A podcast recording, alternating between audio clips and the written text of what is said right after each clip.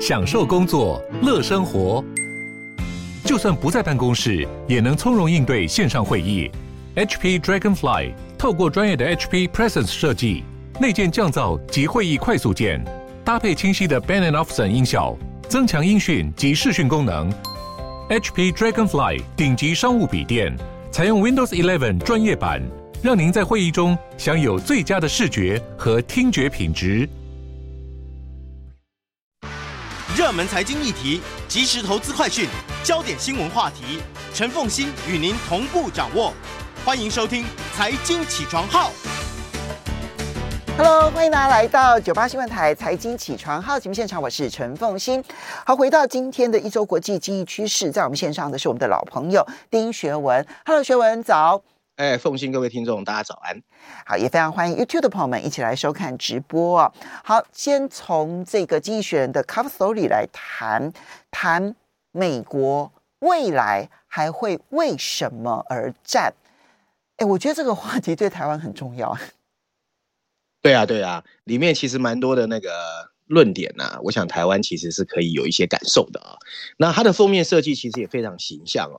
你如果有看到的话，你一眼看见的其实是一对高高挂起的拳击手套，然后手套上的图案呢、其实就是美国的国徽。那到底它在表达的是一个高挂免战牌了，还是随时准备上场？那上面有一排黑色补充文字告诉我们答案，他写的是美国还会为什么而战？这一这一次这个议题哦，基金选用了四篇文章，分别在序论第一篇第十五页有个 briefing 专文，那另外还从美国的角度跟欧洲的角度啊，分别有两篇文章。那我们一样把它 combine 之后跟大家分享一下哦。文章一开始他说，八十年前的日本轰炸珍珠港，其实是一个极其严重的错误，因为它不但把这个世界最强的国家美国卷入了战争，也让日本自己这个国家从此走入下坡。据说日本有一位当时啊很有名的海军上将，曾经感慨地说：“我担心我们今天做的所有的事情，唤醒的是一个沉睡已久的巨人，并让他再次崛起。”今天我们回头看，不知道他当时说的到底是中国还是美国？今天的日本充满着和平、富裕和创新的状态。可以说是日本人自己重建他们的国家，不过那个打败他们的美国，其实也是让他重新复苏的重要因素。美国不仅是催生日本现在这个以资本主义为基础的民主体制，还协助日本重新融入了自由贸易和世界发展的发展轨迹。这个轨道或许不完美，也不见得适用所有的国家，但我们不能否认，它仍然是目前眼见所及最好的体制。嗯。跟之前的超级强权截然不同，美国并没有利用它的军事优势，借着牺牲比较小的盟友为代价来赢得商业的优势。相反的，他在很多时候会要求自己也受相同规则的约束，而这种基于规则的体制，使得这个世界大部分的地区得以成功避免战争，实现繁荣。可是不幸的是，今天来看，美国似乎厌倦了他作为这个自由秩序保障者的角色。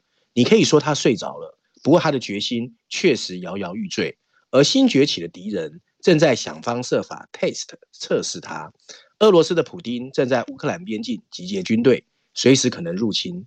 中国正在以战斗机在台湾的领空上方巡航，而且尝试研发出超音速的武器。伊朗在核谈判中采取了更加强硬的立场，以至于许多观察人士预计，新的核武谈判随时会崩溃。眼看着这个世界两个专制的国家随时可能夺取现在仍是民主体制控制下的领土，而另一个国家则想要通过核弹来颠覆不扩散条约。美国到底还有多大的意志想要阻止这些鲁莽的行为？拜登或许曾经公开发言，听起来还是强而有力。例如十二月七号，他公开警告普丁。如果俄罗斯再次对乌克兰发动袭击，后果会很严重。他也始终没有放松对伊朗的制裁。就在十月份，即使他的助手坚称美国的政策没有改变，但拜登暗示美国会承诺保护台湾。中国没有办法判断拜登是说错话，还是故意暗示他会更强硬。十二月七号，美国众议院通过了一项大幅增加国防预算的法案。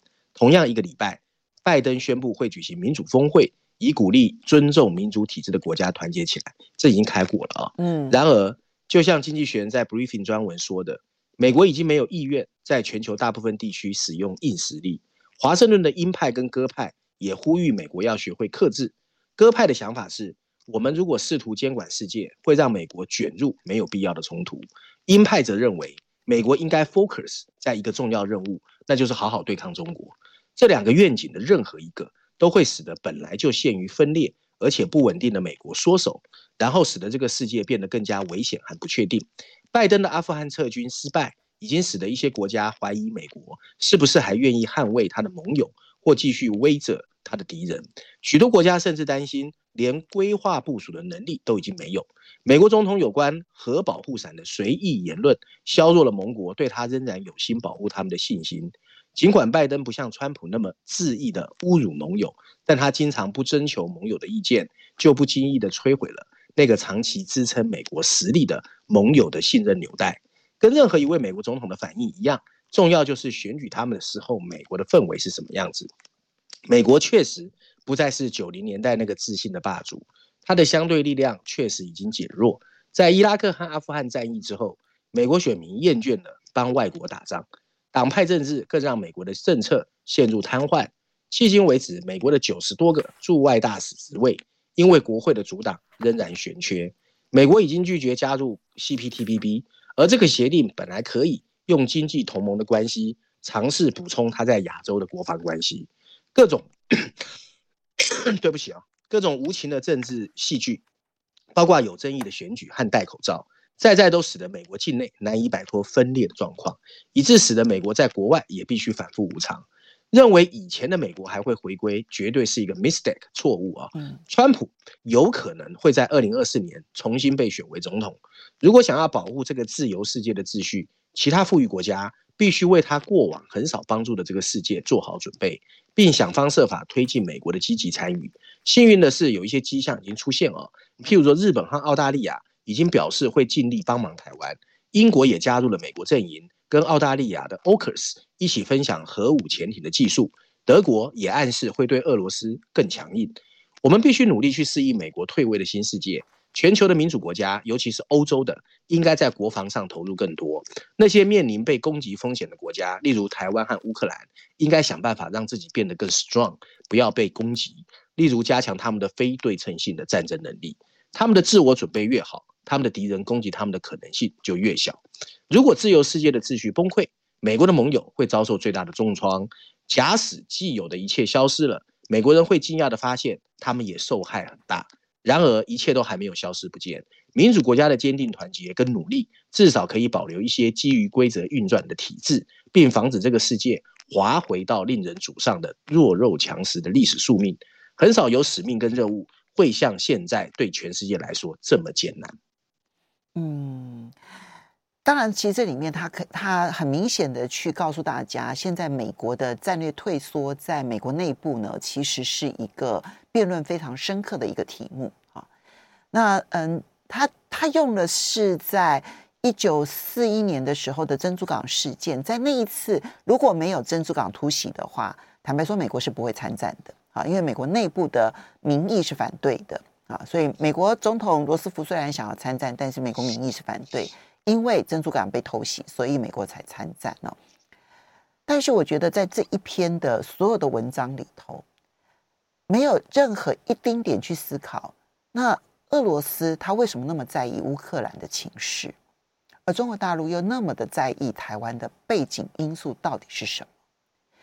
所以他没有去理解对方，他只说因为对方很可怕，所以我们大家赶快团结起来吧。我觉得这一点其实要去协调各方，其实几乎是不可能的。我们休息一下，马上回来。欢迎大家回到九八新闻台财经起床号节目现场，我是陈凤馨。在我们线上是我们的老朋友丁学文，也非常欢迎 YouTube 的朋友们一起来收看直播。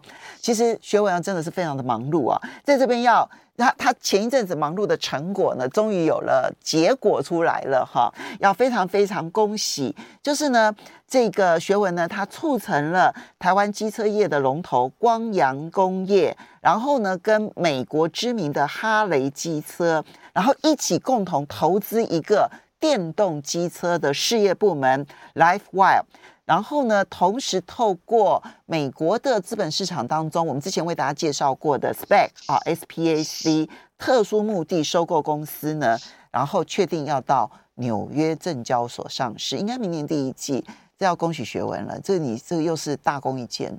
对对对，但是但是比那个跟 Grab 谈辛苦多了，因为纽约有时差嘛，嗯、东南亚好歹好歹才一小时的时差，所以真的蛮累的。那你现在主导的两家公司都要透过 Spec 上市，一个是 Grab 嘛，就刚刚提到的 Grab，然后另外一个其实就是 Grab 是挂牌了，Grab 已经上市了，已经上市二月二号。然后这、嗯、对啊，那是第一家，你主导的第一家嘛，对不对？对对。然后这个是你主导的第二家。对，我觉得现在真的是一个前所未有的特别时代了。就是说，我们当时投 Grab 是先投了 Grab 再上市嘛。对，这一次是跟哈雷合作，同时搞上市。所以呢，我的谈判对象就除了哈雷，还有美国证交所。累就累在这里啊，所以很累啊。因为难怪你前一阵子有点感冒，就是这时差，重感冒，你根本没有办法好好睡觉嘛，对，啊、对不对？没错，而且你知道，跟美国人谈判比东南亚人累多了。美国人啊。比较粗鲁，你知道吧？然后比较强势，然后呢，我们对口又是 J P Morgan，他们找 J P Morgan 嘛，还有美国的律师。哦、那美国人呢，尤其东部东岸的那些美国人呢，讲话很凶暴的，哦，所以谈起来哎蛮累的。好，恭喜恭喜哈！哎，不过也很快，嗯、你回去才一个月的时间 哈。好，来。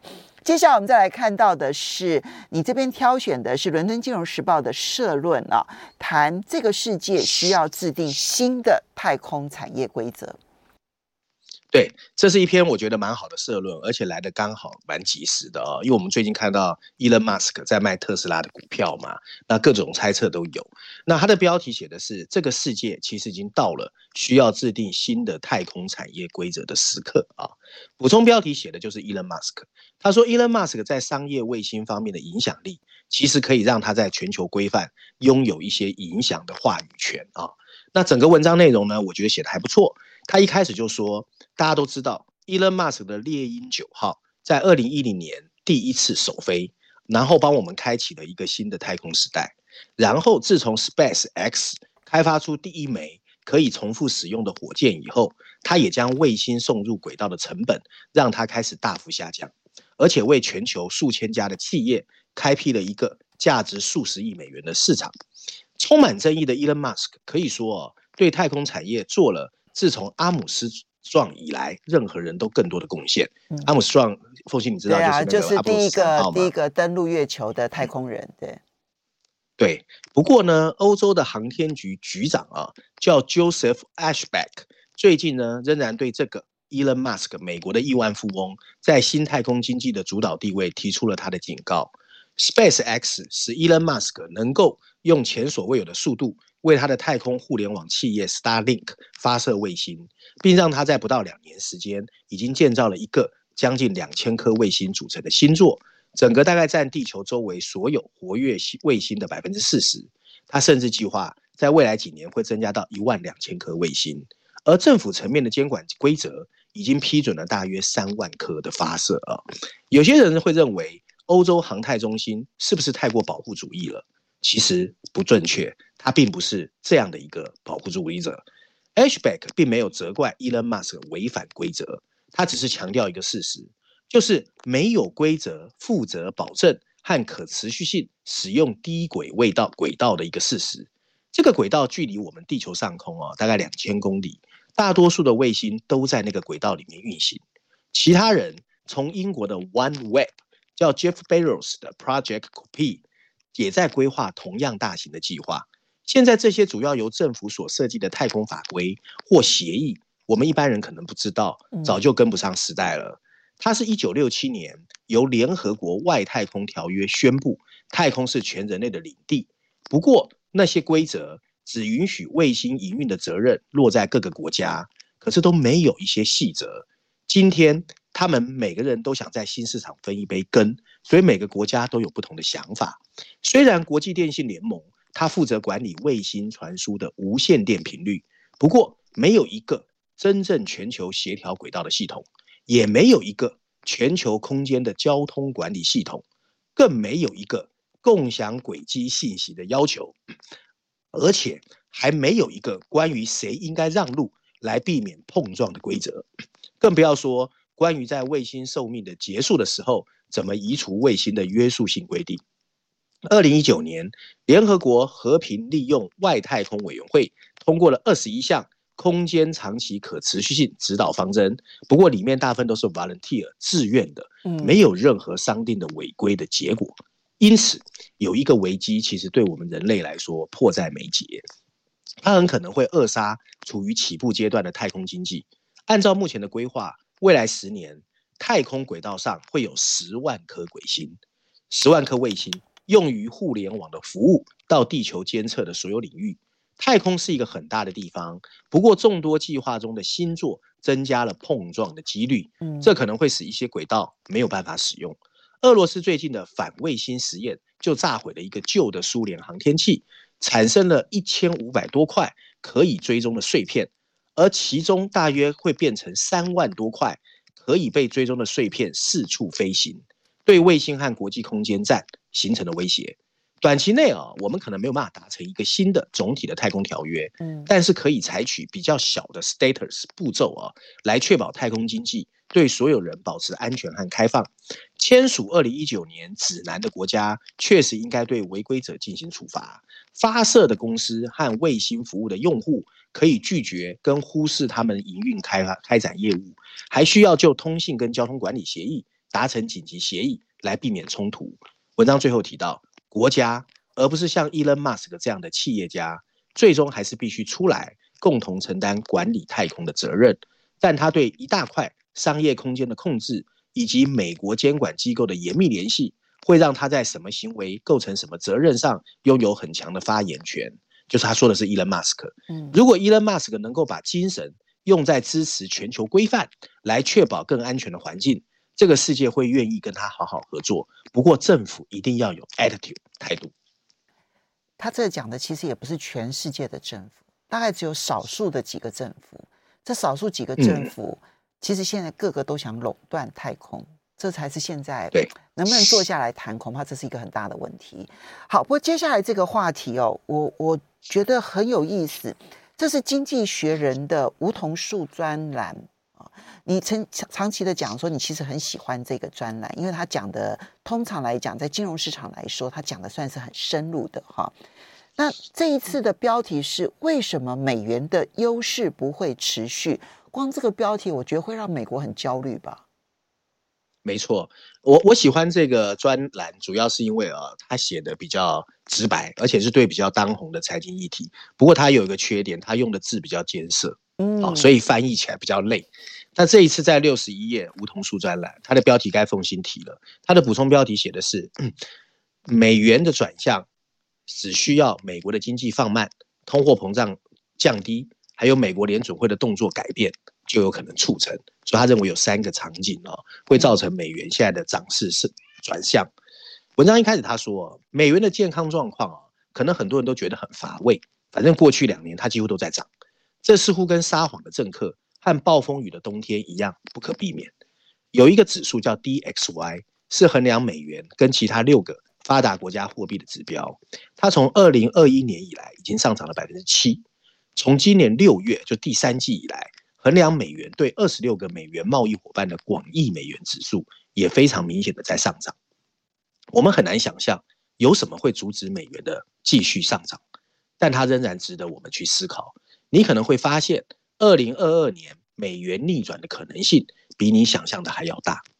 美元目前的强势啊，跟某种美国的例外论有关，也就是说，领先股票的 S M P 五百指数一直跑赢其他国家的股市。事实证明，美国的经济它确实在强劲复苏，它比其他任何地方都更快地摆脱了疫情。在夏天短暂失去能量之后，它又显示出了新的活力。因此，通货膨胀率在美国居高不下。美国联准会的主席鲍尔已经表明，美国联准会会很快的停止购买债券的步伐，从而为升息铺平道路。而在其他国家，事情就没有那么的一样了。中国的 GDP 增长开始在放慢，在欧洲，一波 COVID-19 的感染让商业活动受到限制。尽管 Omicron 的这个变种病毒目前的影响还不确定，但普遍认为它会被证明。更多的是美国以外的一个另外一个经济的逆风。有一种跟美元同步的货币是人民币，这是因为流入中国的钱多于流出中国的钱，对美国的丰厚出口促成了巨大的贸易顺差，投资组合的资本正在涌入中国，外国投资者正在大量买入中国的债券跟股票，这些债券跟股票现在已经为它的基准重要的组成部分。与此同时，流出的钱越来越少，而加上所谓的清零政策，中国游客的海外消费几乎没有了。尽管如此，风险似乎倾向于人民币会对美元贬值。随着政策制定者努力对房地产行业的打击，中国正倾向于宽松的货币政策，它已经降息了啊。嗯，本周存款准备金的降准，嗯，降准，嗯，对，存款准备金降低，甚至暗示北京愿意让人民币贬值。我们把上面说的这些所有情况加在一起，美元看起来当然会走强，不过情况是不稳定的。美元会在未来几个月 达到顶峰，然后走弱，是一个不错的例子。要达成这一点，需要满足三个条件：首先，全球增长经济增长的差距会缩小。美国经济已经复苏，其他国家有待弥补，可是他们最终一定会 不好意思哦，他们会慢慢的复苏。亚洲的低迷在很大程度上归因于中国的放慢，而不足以。而不完全是因为疫情对整个地区挥之不去。嗯，欧洲从来没有重新开放，欧盟复苏基金的财政刺激正在酝酿。美国可能处于领先地位，但彼此的 gap 会越来越 close。第二个条件是比较低的通货膨胀率。我们看到油价已经下跌，也有初步迹象表明供应链瓶颈正在缓解。台湾和越南这些产品生产中心的商业调查表示，交货时间已经加快。新加坡银行的一个分析报告说，所以我们稍微休息一下。所以他认为，如果通膨没有那么严重，可能就会。欢迎大家回到九八新闻台财经起床号节目现场，我是陈凤欣，在我们线上是我们的老朋友丁学文，那也非常欢迎 YouTube 的朋友们一起来收看直播。好，所以《经济学人》这篇文章其实重心点是要放在这一波美元升值的背后的因素是随时有可能反转的，所以不能够压住美元会持续升值。是，如果这些发展转化为比较低的通货膨胀率，那它会允许美国联总会不要那么强硬，就是从鹰派会变鸽派，这会是造成，这会这会间接造成美元疲软的第三个条件，就是当货通货膨胀率很高的时候，你很难成为鸽派，但如果它在二零二二年回落，而且美国经济放慢，美国联准会的重点很容易会回到它职责中的就业部分，到春天或者夏天的一开始，市场可能会发现。自己定价的利率上升的幅度超过了美国联准会的预期，就它不会再升息升得那么凶啊。我们很容易忘记哦，但其他中央银行也可以制定货币政策。法国兴业银行的一个分析报告就说，复苏的欧元区经济可能会很容易激怒欧洲央行的鹰派，即使是欧元升息的暗示，也可能改变货币市场的游戏规则。文章最后说到，对于美元多头来说。这一切听起来都有一些牵强，他们很多的热情都跟高通货膨胀还有利率会升息的影响有关，但其实这很有危机。另一家银行渣打银行的 Steven Grander 他就表示，通货膨胀其实一直都不是支撑货币的一个很好的理由。那么，如果美国的通货膨胀在中期证明是顽固的，当然会对美元也不利。目前美元是一种获胜的货货币，一直在升值，但是它仍然有几种可能会随时反转的原因。它一直在升值，但是随时有可能反转。刚刚提到的那三个条件，就包括了联准会的政策，包括了通货膨胀的这一个情况，以及美国经济复苏的情况。这三件事情如果出现的话，任何一件事情出现都有可能反转。他提醒的是这一点，对不对？哈，这对金融投资的人其实是必须要。要要要提醒的。好，接下来最后这一篇，反正乌鸦经济学人又出现了，对不对？哈，说全世界其实也不也对，也不是乌鸦啊。其实这一本经济学人说实在啊，好的议题很多。如果大家有空可以买来看，因为他还讲了电动车产业啦，还讲的所谓美国 FED 会被升息，我想大家都很关心。不过这一篇他用了十篇文章，因为他有特别报道。他主要是说，我们大家都在猜疫情过后的世界会怎么样。他说日本比我们走得快。我们可以从日本的身上看到很多我们将来会遇到的问题，啊，这十篇文章主要是这样，所以他在序论的第二篇下的标题是“充满创造性的老龄化”，我们可以跟日本学到什么？然后补充标题写的是这个最古老的大国为那些即将年人口老化和萎缩的国家提供的教训。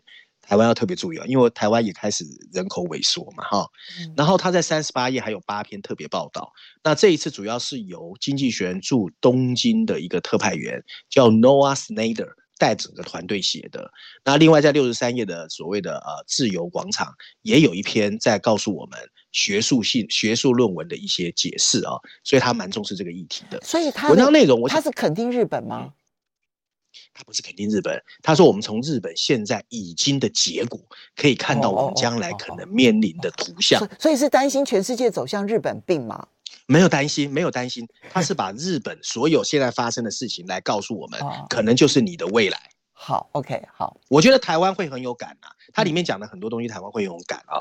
那我开始啊，那文章一开始他说。其实，在这个世界上有两个有关日本的一个经典说法。第一个呢，很多人说啊，日本就是一个人口萎缩、老龄化，而且没有活力、经济一直在衰退的国家，这是第一种说法。嗯，第二种说法是说，哦，日本好神秘哦，有很多好吃的地方，有很多漂亮的风景，但是怪怪的。无论这两种说法的哪一种，都把日本推得离我们很远。其实，经济学人认为这是一个错误。就像经济学人在本周。八篇特别报道里面分析告诉我们的，日本其实不是一个跟我们没有关系的国家，而更可能它会是一个全球在疫情过后的先驱。它已经面临的许多挑战，很快就会开始影响到我们的国家。这包括了快速的老龄化、长期的经济停滞，以及层出不穷的自然灾害。而始终夹在地缘政治中国跟美国之间的日本，就不用多说，大家都看得非常清楚。事实上，其中很大部分早就在日本发生的问题，最后可能可以作为我们观察后续的影响，并进一步研究我们要怎么应对它的最好实验区域，那就是日本。其中第一个教训是什么呢？就是我们的社会啊，必须学会怎么忍受风险。随着气候变化和自然灾害的激增，各国都必须学会怎么从终极冲击之中复苏回来。痛苦的经历促使日本非常积极投资于抗灾。桥梁和建筑物，他们都经过翻新，就是为了防止地震。一九九五年的神户发生大地震，许多日本人被断水之后，这个城市建立了地下系统。现在就算完全没有水，他们也可以度过十二天。许多日本人都明白，应对灾难是每个人的问题，而不是单独国家的问题。这在疫情期间最明显。你譬如说，早在 COVID-19 发生前，日本很多人都戴口罩了。在 G7 的国家中，日本的 COVID-19 死亡率最低，而两剂疫苗的接种率却是最高。另外一个教训就是日本怎么应对人口变化的经验。大多数的社会最终都会像日本一样慢慢老化和萎缩。到二零五零年，全球会有六分之一的人口超过六十五岁。可是大家知道吗？在二零一九年只有百分之十。预计从现在到二零五零年，就是二十九年后，包括中国在内的五十五个国家。都会人口衰退。最新的数据表明，连印度都开始人口萎缩。就像气候变化一样，人口变化也是一种广泛的、渐进的、慢慢的、抽象的一种不知不觉的变化。它就像气候变化一样，它会需要来自制度和行为的转变。保持工作时间更长变成很必要。所以日本政府一直在敦促企业让员工工作到七十岁。现在七十到七十四岁还在工作的日本人有百分之三十三，而十年前大概只有百分之二十三。人口变化当然会带来巨大的经济挑战。日本经济增长放慢，在很大程度上是因为人口减少。但如果你看看个别日本人的福祉情况，又好像还可以。从二零一零年到二零一九年的十年间，日本人均 GDP 的增长率在 G7 中排名第三，只落后德国和美国。另外，日本是全球最主要的债权国，也是按当前汇率计算的第三大经济体。它的人民的寿命比其他任何国家都来得长。它是地球上最大的科技投资者。你不管是五 G，甚至所谓一些所谓的快时尚的品牌，像 Uniqlo 或任天堂，都是日本的。而机器人和传感器的专业知识，也帮助日本从广泛的新工业科技中获利。而在地缘政治上，日本在它最大的贸易伙伴中国。和他主要的国防伙伴美国之间发挥着举足轻重的平衡作用。简而言之，他不是一个局外人。日本也犯过错误，他提供给我们其他的教训。生活在大量的风险中，会让日本在决定 priority 优先顺序上变得就是扭扭捏捏。面对很多的潜在风险，日本会把目光从气候变化这个持续发生的最大灾难移了开来。二零二零年，他承诺到二零五零年实现近零碳排放，不过细节一直不明确。而日本的政治人物则寄望重启二零一一年的福岛核事故后被搁置的核电站。但只要大众高估了核能的风险，这种情况就不大可能。与此同时，许多官僚对再生能源顽固的持怀疑，所以日本到现在还在燃煤，这是最脏的燃料。